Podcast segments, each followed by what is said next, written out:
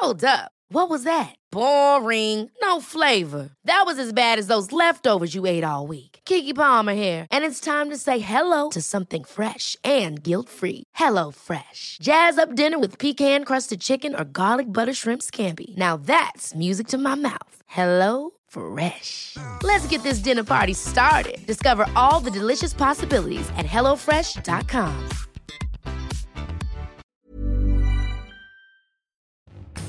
Bonjour à tous, c'est Bertrand, votre coach web. Bienvenue dans ce nouvel épisode du podcast. C'est un épisode que j'avais prévu normalement sur une... Euh, bah, c'est un épisode POC, voilà, le troisième épisode de POC, vous savez, c'est mon ma série d'épisodes consacrée à l'actualité des réseaux sociaux.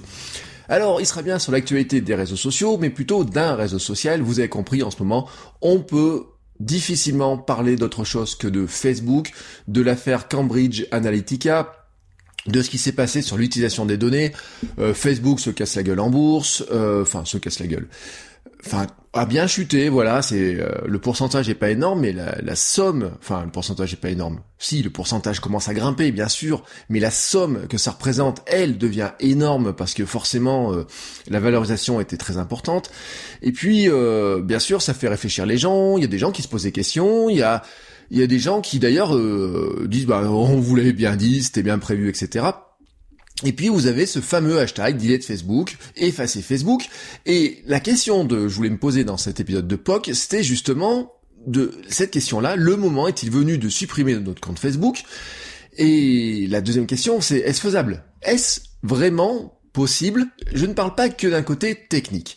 Alors, D'abord, avant d'arriver là-dessus, parlons un petit peu de Cambridge Analytica, de ce qui s'est passé. On va résumer, et je vais essayer de le résumer très rapidement. Considérons donc que nous avons une société qui, sous, couvert de recherche scientifique, a récupéré et utilisé les données de 50 millions de membres de Facebook.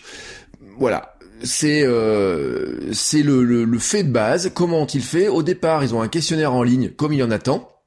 Hein, c'est quelle est votre vie numérique et euh, qui équivaut aussi avec vous en avez tous rempli euh, quel hamburger es-tu quel rêveur es-tu quel alcool es-tu euh, ce sont vraiment des applications qui m'ont demandé l'accès à mon profil Facebook un jour, celle que je viens de vous citer. La viralité et le fonctionnement de Facebook, au moment où ça a été fait, font que, par l'identification, les partages, etc., ils ont pu récupérer les données donc le formulaire a été rempli, le questionnaire par 300 000 personnes. Ils ont vous donné accès à Facebook, euh, vous autorisiez l'accès aux à l'application, euh, aux données de fait, aux données de la, enfin vous donniez à l'application l'accès à vos données Facebook, hein, c'est euh, les accords que vous aviez, et puis par le biais de des noms, des prénoms, de relations d'amitié, etc. Ils ont pu construire quelque chose qui était beaucoup plus large, et on arrive à ce chiffre de 50 millions. Alors c'est euh, tout à fait possible parce que euh, vous prenez maintenant votre euh, si vous regardez dans les applications dans les réglages de Facebook de vos applications, c'est marqué sur Facebook votre nom, photo de profil, photo de couverture, genre réseaux sociaux, réseau, nom et idée d'utilisateur sont toujours accessibles par les personnes et les applications. Les applications ont aussi accès à votre liste d'amis et à toute information que vous choisissez de rendre publique. Donc c'est quelque chose qui est clairement marqué et le ce que je viens de vous citer est encore clairement marqué dans Facebook aujourd'hui. Facebook le savait et l'a su, il n'y a pas eu de faille de sécurité, ce n'est pas un vol de données, ce n'est pas une intrusion dans les serveurs de Facebook pour récupérer l'information. Facebook a même permis de le faire, et même Facebook, quand ils s'en sont rendus compte, n'a rien dit, enfin n'a rien dit publiquement, mais en fait, a, essayé de réagir en disant à Cambridge Analytica, bon, euh, vous avez fait quelque chose qui nous semble pas très bien, mais euh, on vous demande de supprimer les données, la société aurait dit qu'elle l'aurait fait, mais comment peut-on vraiment vérifier qu'une information est supprimée euh, quand elle a été copiée sur les serveurs d'une société privée? Il n'y a aucun moyen, franchement, il n'y a vraiment aucun moyen. Le problème de l'histoire, c'est que, soyons clairs, c'est pas que la société ait récupéré ça, puisqu'elle a utilisé les, ce que permettait de faire Facebook. Le problème, on pourra dire c'est illégal ou quoi que ce soit, moi je vais pas juger l'illégalité, je dis juste que Facebook a permis de le faire. Une fois que la donnée est échappée de Facebook, Facebook n'a aucun contrôle dessus. Ils peuvent toujours dire, oui non mais on leur a dit qu'ils étaient méchants, on leur a dit de le supprimer, ils l'ont pas fait, c'est de leur faute. Non, Mark Zuckerberg et compagnie essayent de se dédouaner, et d'ailleurs dans cette affaire, ils essayent de se dédouaner en permanence. Alors beaucoup sont surpris que Facebook laisse l'accès euh, aux données comme ça à une société, euh, notamment en disant bah c'est sous couvert d'analyse scientifique, etc. et là, c'est vraiment euh, le truc sur lequel je voudrais euh, dire quelques mots. C'est pas vraiment le seul cas, ça doit pas être le seul cas. je pense qu'il y a des centaines de sociétés, de labos de recherche qui ont accès à ces mêmes informations. En fait, Facebook s'est beaucoup appuyé sur des recherches scientifiques euh, pour, en fait, dire qu'ils servaient à quelque chose, pour montrer leur utilité sociale, pour montrer euh, qu'ils ils amélioraient le monde, etc. Ils ont demandé à des scientifiques, ils ont laissé des entreprises privées, des scientifiques, des labos de recherche, tout un tas de gens, de personnes analyser ces données-là, et quand ils avaient des analyses qui les intéressaient, ils communiquaient dessus. Je vous prends un exemple. Euh, ils se sont longtemps appuyés sur une étude de l'université de Milan qui avait vérifié la théorie de Carinti 1929 et de 1000 grammes sur les fameux 6 degrés de séparation et de montrer que euh, Facebook maintenant euh, avait réduit ce nombre de degrés de séparation à 4,74 en 2011, 3,75 en 2016 et même à l'époque Facebook titrait, euh, pas Facebook, 20 minutes titrait Facebook rétrécit le monde. Voilà, vous servez, vous dites Facebook sert à quelque chose parce que Facebook rétrécit le monde. Donc il y a probablement d'autres structures, d'autres entreprises, d'autres entités qui ont récupéré des données, qui en ont peut-être même d'ailleurs beaucoup, beaucoup, beaucoup plus. Car en fait, au-delà de la technologie, on peut se demander quels sont l'ensemble des données qu'ils ont, pu, récupérer, et c'est là, quand vous creusez l'histoire, que ça devient intéressant. Bien sûr, il y a les actionnaires de Cambridge Analytica, les gens qui ont financé, ceux qui ont mis 15 millions dans, dans l'histoire, ce sont des gens qui sont plutôt des républicains plutôt dos dur, c'est plutôt la droite extrême américaine qui est reliée à la droite extrême anglaise, qui est liée à la droite extrême française, russe, etc. Bref, à tous ceux qui auraient envie de contrôler euh, plus ou moins euh, les choses dans un sens qui, qui va tous dans leur sens à eux. C'est-à-dire que le gars qui a mis 15 millions dans cette société, soyons honnêtes, il sait exactement ce qu'il fait. En fait, ce qu'il cherche à faire, c'est truquer les élections, c'est truquer le monde, le fonctionnement des élections, le fonctionnement de la démocratie, pour arriver dans son sens à lui. Alors, ces données, on en a beaucoup parlé pour Trump, elles n'ont pas servi qu'à Trump et que pour ces élections-là. En fait, euh, ils n'ont pas que Trump comme client, hein, euh, cette société-là. C'est pas juste, vous voyez, des conseillers en communication. C'était en fait, ils avaient une sauce secrète pour faire gagner les élections. Et c'est là où on a compris, grâce à, cette, euh, à cet informateur, de dire, mais la sauce secrète, en fait, c'était l'analyse des données. Alors, ils avaient qui comme, comme client? Alors, ils ont des gens, donc Trump, ils ont le gouvernement de Caroline du Nord, ils ont la NRA, vous savez, le fameux lobby des armes, en ce moment qui a fort affaire avec les étudiants euh, euh, qui se mobilisent aux États-Unis pour euh, arrêter les armes, etc. Mais en fait, la NRA utilise exactement les mêmes outils. Ted Cruz, gouverneur républicain du Texas, peut-être futur président, qui a été battu, c'était le dernier à se désister en faveur de Donald Trump aux dernières élections présidentielles américaines, a aussi utilisé les mêmes techniques, la même technologie, était client de cette entreprise. Et en fait, c'est là où les ramifications deviennent immenses car derrière on a un système incroyable de ce qui peut être peut-être l'une des plus grandes triches électorales du monde. Je vous mettrai dans les liens des notes de l'émission un article de The Guardian qui vous montre en fait les ramifications de tout ça. Il y a une société canadienne, il y a donc Cambridge Analytica, il y a les financeurs, il y a la famille de financeurs, etc. Et on arrive donc sur des choses comme Trump, le Brexit, la Russie, mais aussi Trinidad et Tobago qui a été mis, qui aurait pu être ou qui a été mis sous surveillance. Euh, je ne me rappelle plus comment l'article explique, mais où il y avait un système d'écoute qui voulait mis en place et tout ça pourquoi Pourquoi? Eh ben pour essayer de d'influencer les gens. En fait, cette société, la technique secrète, la sauce secrète qu'ils utilisaient, c'était les techniques de persuasion de l'armée. Et ce sont des sociétés, hein, et c'est là où l'article du, du, Guardian, qui est pas un article qui a été écrit maintenant, en fait, il a été écrit il y a plusieurs mois. C'est un article de l'an dernier où déjà la, la, journaliste se mettait sur la piste de la fameuse, du fameux informateur. Et en fait, on se rend compte en fait que ces sociétés-là sont implantées dans euh, les plus hauts niveaux de l'État, des services secrets, et qu'ils utilisent des techniques de persuasion qui ont été euh, validées, qui ont été, c'est des sociétés, c'est des recherches faites par l'armée, etc. sur comment est-ce qu'on peut convaincre des gens, des masses de gens, des pays, en fait, tout simplement, pour arriver à aller, dans un sens ou dans un autre. Et vous le savez, et si vous intéressez un petit peu à tout ce qui s'est passé euh, dans l'histoire et autres, on sait toujours que la foule est un élément qu'on doit influencer si on veut arriver à la pousser dans un sens ou dans un autre. Euh, j'avais lu par exemple une BD sur comment les médias euh, avaient toujours les mêmes schémas par rapport à une guerre qui allait se déclencher, et on a tous les, les en tête ces photos qui ont dit, on dit euh, la photo d'une gamine au napalm a déclenché l'arrêt de la guerre au, Vietnam, telle photo a déclenché le début de la guerre en, en Koweït, etc. Bref, vous savez tous ces schémas-là. En fait, c'est quoi? C'est parce qu'en influençant une foule suffisamment grande, on va essayer de faire avancer la société dans un sens ou dans l'autre. Et c'est vraiment ce qu'a fait c'est vraiment ce qu'ont voulu faire et ce qu'ont réussi à faire hein, en grande partie euh, Cambridge Analytica et ses clients. la société en fait a fait des analyses. Comment elle s'y est prise? Elle a fait des analyses du type une personne qui est pour ou contre un sujet est aussi fan de telle ou telle chose. La clé pour euh, cette société, c'était de trouver les déclencheurs émotionnels pour chaque électeur et donc de démultiplier ça pour une masse d'électeurs. Quand on a les données de 50 millions d'électeurs, de 50 millions de personnes, on est capable de déduire quelque chose qui, par rapport au système, etc., on arrive à trouver.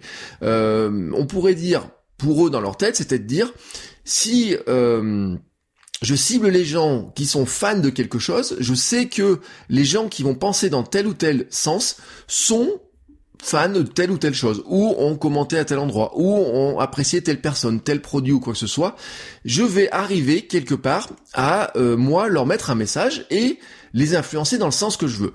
Ça n'a l'air de rien parce qu'en fait ils jouaient sur le truc électoral qui est le plus important, c'est de trouver des électeurs persuadables, c'est-à-dire des électeurs dont on est capable de faire changer d'avis, mais faire changer d'avis sur voter pour une personne, euh, voter sur un sujet en particulier, ou même ne pas aller voter. Exemple à la con, voilà. Imaginez que je découvre dans les cons de ces 50 millions de personnes que des gens qui aiment les chatons, les chatons et le Nutella, en France, sont plutôt faveurs à Mélenchon.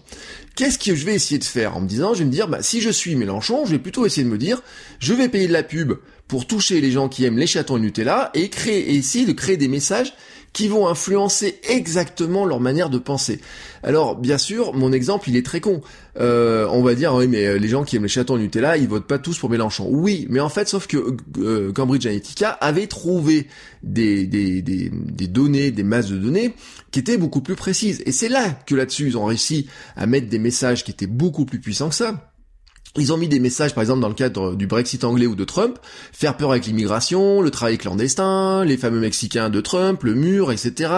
Mais on pourrait avoir les armes, imaginez le, la NRA qui pourrait dire, bah les gens, on sait que ceux qui sont plutôt en faveur d'avoir chacun une arme chez soi, on va leur mettre des messages qui sont vraiment ciblés et on va jouer sur l'émotion, quitte à mettre de les fameuses fake news, des news euh, euh, complètement connes, etc. Les fameuses trolls, les armées de trolls russes, etc. qui venaient mettre des messages. On disait ouais, ils ont mis des messages sur le Brexit par rapport à l'immigration en disant que si les Anglais restaient en Angleterre, ils allaient se faire envahir par je sais pas qui, etc. Mais en fait, pourquoi est-ce qu'ils savaient que ça allait marcher? Tout simplement parce que on avait la donnée précise en disant pour le Brexit, il faut qu'on arrive à jouer sur telle ou telle peur, et on sait qu'on va jouer sur telle ou telle peur dans Facebook en jouant sur tel axe, en ayant ciblant les gens de telle ou telle manière. C'était exactement la tactique de Cambridge Analytica. L'autre tactique aux États-Unis a été de persuader les lecteurs d'Hillary Clinton et des démocrates tout simplement de ne pas aller voter. Euh, et ça a marché. Eh oui, et ça a marché en partie puisque vous avez des électeurs qui sont tout simplement, qui ne sont pas allés voter tout simplement. Alors, voilà, moi, pour la, vision, on pourra creuser beaucoup plus le sujet sur Cambridge Analytica. Moi, ce qui m'intéressait, en fait, c'était qu'est-ce que ça pose comme question sur Facebook et est-ce qu'on peut faire confiance à Facebook?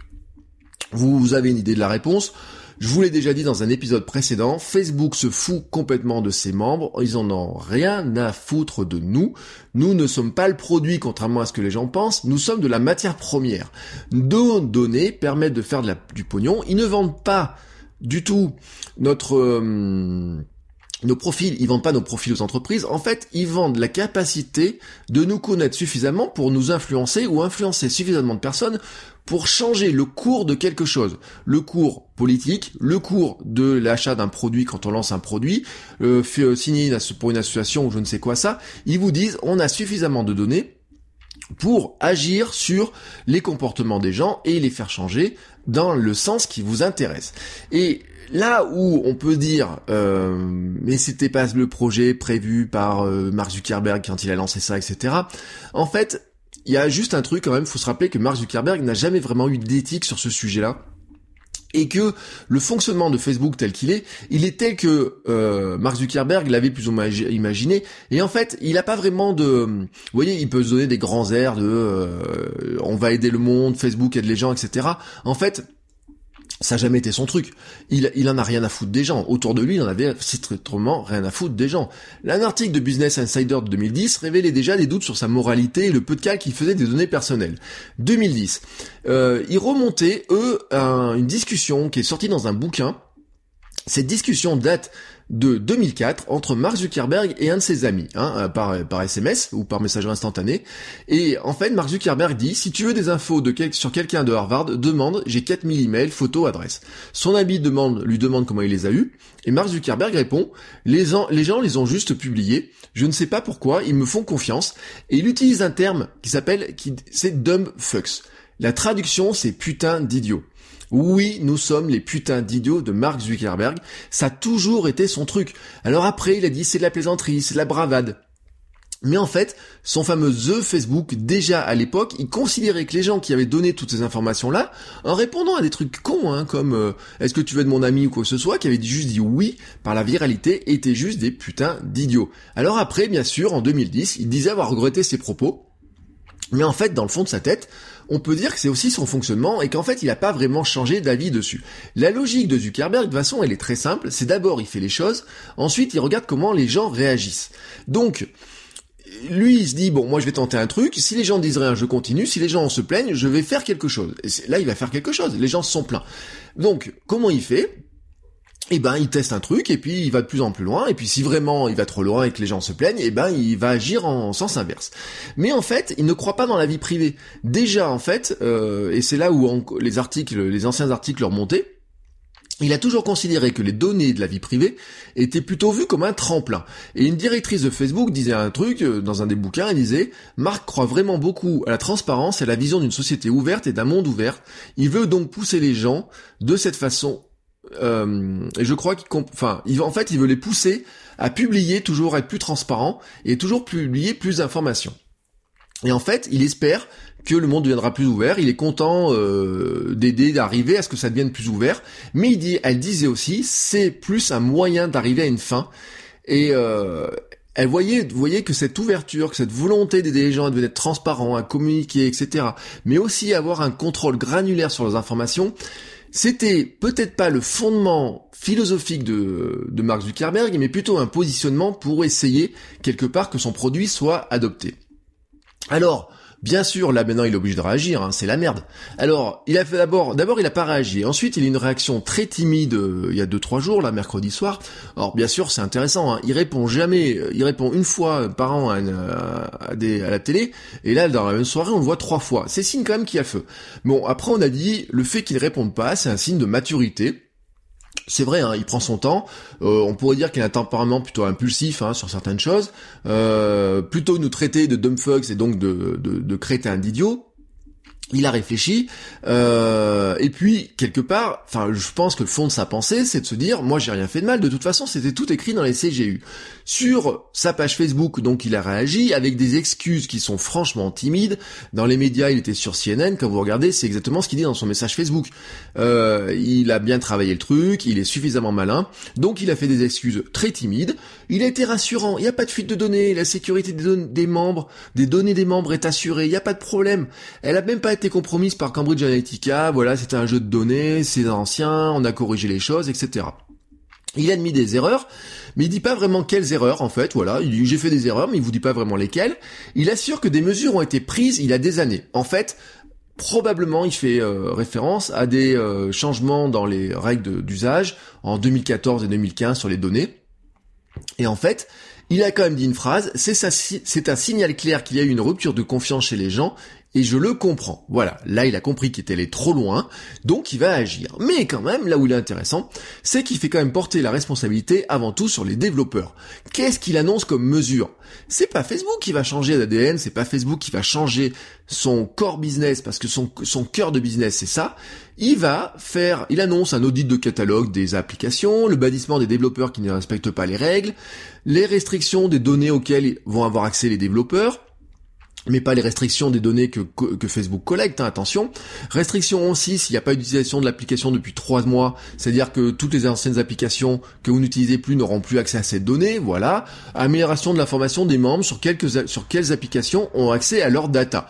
Si c'est mettre à jour les CGU, hein, franchement, soyons honnêtes, euh, personne ne peut les lire, c'est un charabia. De toute façon, même si vous avez accepté les CGU, vous êtes en position de faiblesse, tout simplement parce que vous, dans votre coin, avec votre connaissance, vous n'êtes pas en mesure de comprendre le charabia d'une armée d'avocats juridiques de la Silicon Valley. Donc, de tous les cas, moi je considère que on clique sur les CGU de force et que même si on les accepte, on ne peut pas comprendre tout le charabia qu'il y a dedans, parce que de toute façon, ce n'est pas fait par être compris pour un être humain normal, c'est fait par être compris par votre avocat. Nous n'avons pas tous un avocat. Pour moi, il y aurait ce qu'on appellerait une sorte de dol sur le plan juridique. Voilà, très clairement. Mais ça, c'est pas à moi de me prononcer là-dessus. Et puis, il nous gratifie d'un petit passage, un peu de sa candeur, foutage de gueule.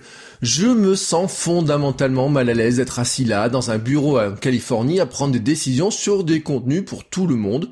Euh, voilà, Mark Zuckerberg, euh, cinquième fortune mondiale, 2 milliards d'utilisateurs, euh, est, en, est en train d'essayer de nous faire pleurer sur son sort de gars qui a créé un truc qui semble le dépasser. Et vous savez, c'est un petit peu la logique en ce moment des euh, des développeurs qui disent c'est pas moi, j'ai fait juste un algorithme, je pensais pas que l'algorithme servirait à ça. Ouais, c'est ça. Bref, c'est le truc à l'américaine, les fameuses excuses foutage de gueule à l'américaine. On versera une larme en voyant la scène dans The Social Network 2, hein, voilà, et puis on passe. Non, Bon, après, soyons honnêtes, le modèle, le business model de Facebook, c'est bien de collecter, de partager, d'exploiter autant de données d'utilisateurs que possible. Et d'ailleurs, la perte de valeur de l'action est probablement plus le signe d'une crainte que ce business ne ralentisse plutôt qu'une punition pour avoir laissé exploiter ces données. Hein, euh, franchement, ça fait les affaires de milliers, de milliers de personnes de pouvoir utiliser ces données et euh, ils sont bien contents, les gens, euh, certains, de pouvoir récupérer toutes ces données-là. Le scandale de Cambridge Analytica réel, c'est pas qu'une fuite de données parce qu'il n'y en a pas de fuite de données, c'est pas une faille de sécurité de Facebook, Mark Zuckerberg l'a dit, c'est juste en fait que l'utilisation du... c'est juste finalement le business model de Facebook. C'est-à-dire qu'en fait, Cambridge Analytica n'est probablement d'ailleurs que le sommet qui dépasse de l'iceberg. Il y a sûrement d'autres États, des entreprises, des structures, on ne sait pas, qui ont accès à autant, voire plus de données. Alors c'est là où le RGPD européen deviendra intéressant. Il y a même des Américains qui se commencent à se dire, bon les Européens ils nous faisaient marrer avec leurs trucs euh, de RGPD, avec leurs données, qui voulaient savoir ce qu'on en faisait, etc. Ça va les ralentir. Mais en fait, euh, ça, ça serait pas si mal qu'on ait un truc qui soit à peu près équivalent parce que là, peut-être on ne doit plus laisser la régulation dans la et les lois dans, dans la main des plateformes. On doit demander aux législateurs, à ceux qui font les lois, de se préoccuper de ces questions-là. Alors maintenant, la question qui se pose, c'est comment vous allez réagir. Hein Est-ce que le moment est venu de supprimer notre compte Facebook? Allez-vous fermer votre compte? Allez-vous donc suivre cette campagne delete Facebook? C'était un trending topic. Est-ce que ça a vraiment eu un effet sur la masse? J'en suis pas franchement certain. Bien sûr, vous connaissez tous des gens qui ont effacé leur compte. Je connais des gens qui ont effacé leur compte, qui l'ont aussi fait sur Instagram, etc. Mais est-ce que vraiment vous en connaissez tant que ça qui vont le faire? Surtout qu'en plus, c'est pas si simple que ça. Est-ce que vous allez donc fermer votre compte? Est-ce que vous allez récupérer récupérer vos données D'abord les effacer, puis effacer votre compte. Est-ce que vous avez juste finalement euh, partagé votre effarement sur Facebook, tout simplement dire oh, je suis effaré parce que Facebook a fait, mais je continue à publier ici. Est-ce que vous avez supprimé Facebook? Qu'est-ce que vous allez faire? Et là vraiment la question c'est mais est-ce que c'est vraiment possible? Est-ce que c'est vraiment possible? Alors bien sûr il y a une question technique. Euh, la question technique, c'est tout simplement que Facebook fait tout pour que vous ne puissiez pas le faire. Euh, si vous demandez l'effacement de vos données puis la suppression de votre compte, il faut pas vous connecter pendant 15 jours sur Facebook, mais vraiment 15 jours qu'il n'y ait rien qui se connecte à votre compte pendant 15 jours, sinon ça annule le processus. Alors bien sûr, 15 jours, euh, ça peut être un moment d'égarement, ça peut être une application qui se log, vous avez besoin de Facebook pour vous loguer sur un service annexe ou quoi que ce soit, parce que vous avez profité de fameuses identifications uniques, et bam, c'est reparti. Ça, c'est une question technique. Mais la difficulté à quitter Facebook, elle est beaucoup plus loin. Elle est, c'est même pas une question d'addition psychologique au fil d'infos, aux notifications, quoi que ce soit. C'est qu'en fait, Facebook est un peu plus que ça. C'est, est-ce que vous connaissez un outil aussi merveilleux pour garder le contact avec certains membres de votre famille éloignés que vous ne voyez que très rarement, pas avec certains anciens amis de classe, avec euh, des gens que bah, vous appréciez à une époque, mais vous savez, toutes ces relations faibles. Il n'y a aucun outil aussi puissant actuellement pour entretenir des relations faibles. Je ne vous parle même pas pour vous rappeler des anniversaires. Rester en contact avec une même classe d'âge, c'était en fait euh, Facebook joue pour une grande partie du monde actuellement le même rôle qu'a pu jouer Skyblog ou MSN en France, c'est-à-dire quand vous avez 50 ou 60% des gens qui sont connectés, euh, voire, hein, moi c'est 90% de mes contacts sont dessus, mes étudiants sont à 95 ou 98% dessus, comment ne pas y être? Vous voyez, j'ai des étudiants l'autre jour on en discutait, c'est leur intranet de classe. Ils m'ont dit, bah moi je vais moins sur Facebook, mais je suis obligé d'y aller parce qu'on a créé des groupes Facebook, parce qu'on a des événements dessus, parce qu'on doit faire la promotion de certaines choses, etc. Alors comment on fait pour remplacer l'utilité de Facebook? Comment est-ce qu'on remplace cette utilité de Facebook? C'est une question qui est paradoxale parce qu'on a vécu des années sans Facebook et on a très bien fait sans. Pourtant, Facebook nous a amené une telle facilité qu'on a du mal à imaginer ce que c'est la vie sans Facebook. Et puis ensuite, il y a une vraie question et c'est là où j'en ai marre d'entendre des gens traiter ceux qui sont euh, qui mettent des données sur Facebook pour des crétins ou quoi que ce soit. C'est qu'en fait, supprimer Facebook est un luxe que tout le monde ne peut pas se permettre.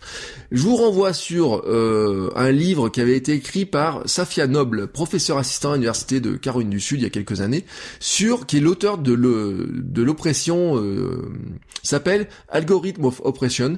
Donc c'est comment les, moteurs de recherche euh, renforcent le racisme. Et en fait, elle a dit un truc qui était très intéressant, elle a dit pour beaucoup de gens, Facebook est une passerelle importante vers Internet. En fait, c'est la seule version d'Internet que certains connaissent. Et elle joue un rôle central dans la communication, la création de communautés et la participation à la société en ligne. Oui, on est là-dedans. Pour certains même, je le dis, on se rend compte que euh, l'accès à l'information de l'État, de ce que font les collectivités locales, de ce que font leurs mairies, de ce que fait l'État, des impôts, etc. Ils ne s'informent pas, ils regardent des séries, euh, ils sont pas sur Twitter, ils lisent pas Le Monde, Libération ou certains journaux. Vous regardez les statistiques, regardez la, presse comme elle est en train de se casser la gueule. Regardez même le journal de 20h, etc. se casse la gueule. On dit il y a de l'information partout. C'est pas parce que vous avez de l'information partout que tout le monde lit l'information. Et en fait, j'ai vu beaucoup de témoignages de gens qui se cassent de Facebook qui viennent de journalistes, de profs d'université, de gens euh, de geeks, de gens avertis, de gens qui, vous voyez, qui ont des bons moyens, etc. Mais en fait, ça ne cache pas que sur Facebook, vous avez beaucoup de gens pour qui c'est Facebook est devenu leur internet, leur seul lien social, etc. Des gens, par exemple, qui n'ont pas de travail, mais qui ont Facebook et eh ben avec qui ils discutent, qu'est-ce qu'ils font la journée, etc. Mais on parle aussi, on pourrait parler de retraités, on peut, on a plein de gens, vous voyez, dans ce cadre-là, et c'est trop restrictif de se dire, bah mais moi d'ici je peux me débarrasser de Facebook.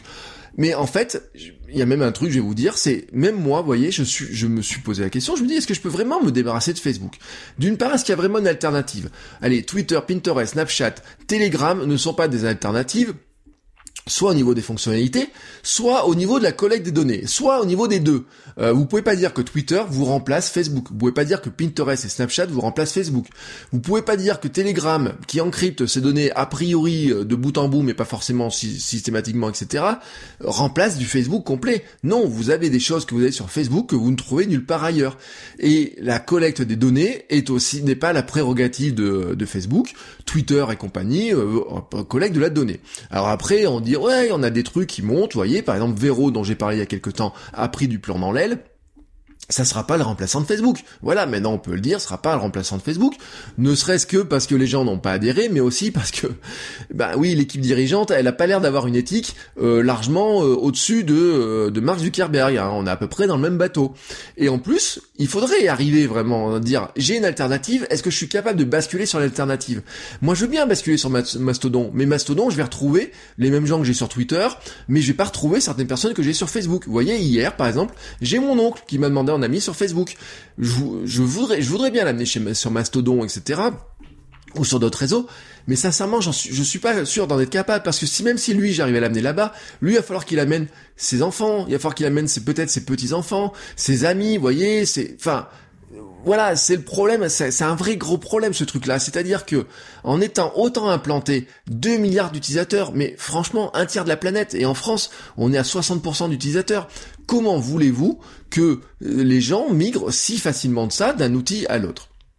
Surtout que quitter Facebook ne solutionne franchement pas le problème. Le problème, c'est comment on fait pour lutter contre la datafication de nos vies. Alors, je sais pas comment si ça existe. Moi, j'ai dit datafication ou datafigue, ouais, vous dites comme vous voulez, comment est-ce qu'on fait pour éviter d'avoir des données partout? Mardi, j'avais un cours avec des élèves de master et qui n'avaient aucune idée de données qui étaient collectées ou alors vraiment trop à la marge. Nos vies sont des data. Google, hein, franchement, euh, si vous me dites, allez, je vais aller chercher sur Google comment supprimer mon compte Facebook, ouais, c'est, je rigole. Google a peut-être 50 fois plus de données que Facebook sur vous. On a évoqué avec eux les cartes de fidélité des magasins. Et puis, vous voyez, la fameuse guerre entre TF1 et les opérateurs de téléphonie. Euh, on dit, ouais, c'était pour récupérer de l'argent, TF1, c'est un combat d'arrière-garde, etc. Et oh, c'était juste pour récupérer des datas, l'utilisation pour faire de la pub ciblée, du programmatique. C'est écrit en noir et blanc, c'est le dernier euh, paragraphe du communiqué de presse d'Orange qui dit oui, on va travailler sur le partage des datas. C'est-à-dire qu'en fait, non seulement vous pourriez vous dire bon allez hop je, me déconnecte de Facebook mais en fait votre box quand vous regardez votre la télé sur votre euh, quand vous regardez la télé votre box orange votre box free ou quoi que ce soit elle vous regarde elle vous observe. Qu'est-ce qu'elle fait des datas? Votre liseuse électronique moi j'ai une Kobo j'en suis content mais si vous avez une Kindle etc Kobo Kindle etc ils lisent Hein, c'est pas vous. Vous lisez un livre et la liseuse vous lit en train de lire le livre. Elle analyse votre moindre fait et geste. Votre carte de fidélité dans un magasin vous analyse. Et on va aller vers des endroits où c'est de plus en plus important. Regardez les trackers d'activité pour les assurances. On a parlé de l'argent, mais plus vous payez en sans contact, plus vous payez par Apple Pay, etc., plus vous renforcez ce côté data. Alors on peut dire Apple Pay, oui, mais Apple, ils sont plus sérieux que ça sur les données. Mais si vous payez par exemple avec un système Facebook va faire un système de paiement en ligne, Google va faire son système de paiement sans contact, etc., vous les donnez vraiment, dire que vous êtes allé acheter euh, une baguette de pain euh, à tel endroit, ça à tel endroit, etc. Euh, voilà, on est, on en est là-dedans. Alors bien sûr, vous pouvez régler le cas Facebook, vous pouvez vérifier vos données. Euh, je vous mettrai dans les liens de l'émission un article Numérama euh, qui, vous, qui vous explique comment, euh, quels services sont connectés, etc., comment vous les trouvez, comment vous déconnecter. je vous le dis quand même, et vous voyez, je suis très transparent. Chez moi, Facebook était connecté à 485 applications. Alors il y avait une dizaine d'applications qui étaient mes services à moi, identification sur des forums que j'avais créés, identification pour des tests d'applications. Mais il y avait des espèces de questionnaires à la con, que je vous ai cité au début, et puis il y avait des services, ben oui, euh, quand je vais euh, sur mon service Strava pour la course en ligne, plutôt que d'avoir créé un mail euh, et d'avoir, je me suis dit, je vais pas laisser mon email à des sociétés dont je suis pas très sûr. Donc je vais m'identifier avec mon compte Instagram, avec mon compte Facebook. Bah voilà, bah on en retombe. La facilité de l'identification sur Facebook, le fait de se dire je vais pas laisser mon adresse mail pour éviter d'avoir du spam sur certains services, je me retrouve quelque part avec 480 applications connectées j'ai réduit le truc, j'en ai, j'en ai zéro. J'ai, j'ai tout mis à zéro et j'ai mis deux, trois services qui sont connectés. Car oui, et oui, je ne peux pas supprimer Facebook. Et vraiment, je vais vous le dire très clairement, mon cas perso, c'est je ne peux pas supprimer Facebook. Ce n'est pas de l'addiction, ce n'est pas du euh, je suis pas drogué à Facebook ou quoi que ce soit, c'est j'ai envie de dire je, début dans mes notes, je me dis je suis coincé. Alors je poste moi sur Facebook, Facebook pour moi c'est sculpter son identité numérique. Je vous dis un truc, c'est on va pas mettre de données personnelles mais euh, photos des enfants moi. J'ai dit je ne publierai jamais de photos de ma fille tant qu'elle ne sera pas être capable de dire oui je veux et je comprends à quoi ça correspond, vous voyez, donc j'ai largement le temps, mais euh, tous ces trucs-là, toutes ces données-là euh, personnelles ne doivent plus rien avoir à faire sur Facebook. Mais Facebook est quand même un outil soyons honnêtes, qui est juste incroyable. Mais c'est juste incroyable. Si vous réfléchissez à ce truc-là, est-ce qu'on a, en tant que créateur de contenu, en tant que dirigeant d'entreprise, en tant que créateur d'entreprise, est-ce qu'on a un outil actuellement de la puissance de Facebook? Vous allez me dire, oui, on a Google AdWords. Oui, mais on retombe chez Google. Est-ce qu'on a un outil de cette puissance-là? Franchement, non. Pourquoi se passer de Facebook? Ça peut paraître très cynique, mais la réalité, elle est là. Cette affaire ne tuera pas Facebook. Ne pariez jamais contre Mark Zuckerberg. De toute façon, il y a 7 ans, on pariait sur la fin de Facebook. 7 ans après la naissance de Facebook, on pariait déjà sur la fin de Facebook. On a toujours parié sur la fin de Facebook. Et en fait, elle n'arrive jamais. C'est comme un chat qui retombe toujours sur ses pattes. Il va retomber sur ses pattes. Et puis de toute façon, il y a trop de gens qui ne comprennent pas les implications qu'il y a derrière. Mais d'ailleurs, on n'a nulle part ailleurs une telle audience. Nulle part ailleurs, on a une telle facilité pour entrer en contact avec quelqu'un, pour trouver des groupes de personnes, pour diffuser son contenu. Vous pouvez fuir pour des questions éthiques. Je vous dis pas le contraire. Vous pouvez fuir pour des questions éthiques et je serais tenté de le faire. Surtout, Hein, euh, si vous n'avez rien fait dessus, si vous n'avez pas créé de page Facebook, si vous n'avez pas encore de profil, n'allez pas vous inscrire sur Facebook maintenant. Ok. Quoique, Quoique, bah oui, si par exemple vous avez 60, si vous avez vos clients potentiels qui sont tous connectés sur Facebook, même si c'est compliqué actuellement d'être sur Facebook, au niveau euh, la portée, etc., il y a quand même une question qui se pose, c'est est-ce que vous n'êtes pas capable d'avoir votre business sur Facebook? Alors l'autre jour, je discutais, j'ai vu des discussions dans un groupe Facebook, et les personnes disaient, ah ben depuis les nouvelles calculs de portée, j'ai perdu toute mon audience, donc c'est la catastrophe. Oui, Effectivement, mais la solution à ça, c'est pas de dire euh, Facebook est méchant. La solution à ça, c'était de dire il faut aussi être présent sur d'autres réseaux sociaux, avoir une présence ailleurs, de faire autre chose ailleurs et pas juste d'être coincé chez Facebook. Mais est-ce qu'on peut vraiment se passer de Facebook? Alors qu'est-ce qu'on fait? Et bah moi mon idée c'est de dire on va utiliser Facebook mais pour sculpter son identité et ne mettre que ce qui peut vraiment être public. On est consciente que l'utilisation de Facebook, il y a des choses qui vont être placées par rapport à ce qu'on pense et donc on n'est pas dupe quand on voit une publicité apparaître, quand on voit des messages apparaître, des groupes apparaître, on n'est pas dupe et on réfléchit. Oui, je sais, ça paraît bête, mais on est en droit de réfléchir. On est aussi euh, on doit aussi expliquer, en fait, aux moins avertis, les risques. C'est ce que nous faisons déjà probablement tous avec la famille et les amis. On doit les sensibiliser, on doit sensibiliser autour de nous, euh, de sur publier moins de données. Qu'est-ce qui se passe quand on publie des données Que font la donnée Quel est le business de Facebook Tout ça, on doit sensibiliser autour de nous avant de supprimer votre profil Facebook, incitez-les à s'inscrire ailleurs. Dites-leur, voilà, j'ai, voici comment vous pouvez supprimer votre profil Facebook si vous voulez, voici où on peut se retrouver, voici où on peut discuter ailleurs, voici pourquoi ce sera mieux ailleurs. Et attention, le ailleurs, c'est pas Instagram ou WhatsApp.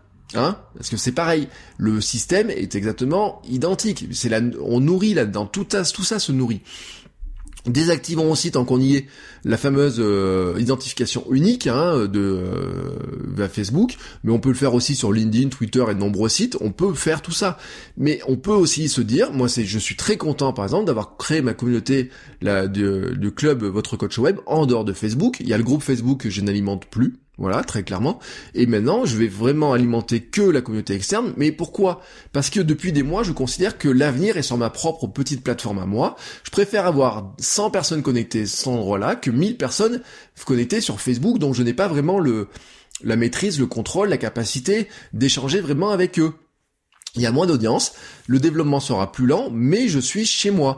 Mais le truc à faire, c'est pas juste de le créer, c'est aussi de sensibiliser sur cette problématique-là et d'expliquer pourquoi on fait ça. Voici donc mon positionnement. Donc, est-ce que c'est le moment de supprimer Facebook?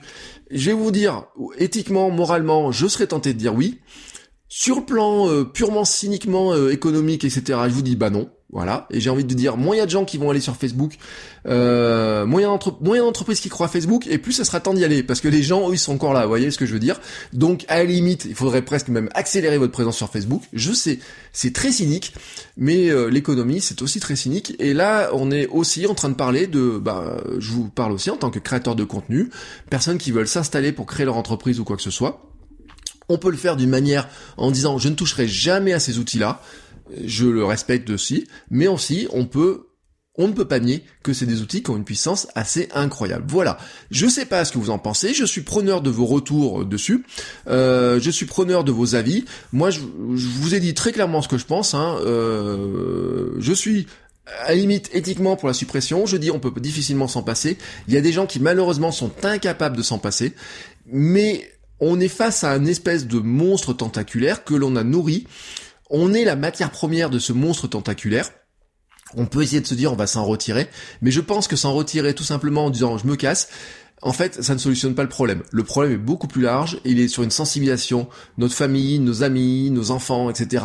Il est sur quelque chose qui est beaucoup plus large que ça, et supprimer son compte Facebook ne sert à rien, vraiment à rien du tout, et peut-être même si vous êtes entrepreneur, créateur d'entreprise ou quoi que ce soit, eh ben vous avez tout intérêt à quand même y rester, mais en bordant, en bordant vraiment ce que vous laissez comme information et ce que vous en faites. Voilà. Sur ce, c'est la fin de cet épisode. On se retrouve bien sûr sur les réseaux sociaux, sur le forum, sur Patreon. N'oubliez pas, vous pouvez participer à la vie de cette euh, de cette émission en laissant bah, à partir d'un euro, hein, et puis euh, vous avez un petit bonus qui est un épisode spécialement réservé aux patrons. Et moi je vous dis à la semaine prochaine pour un nouvel épisode. Ciao ciao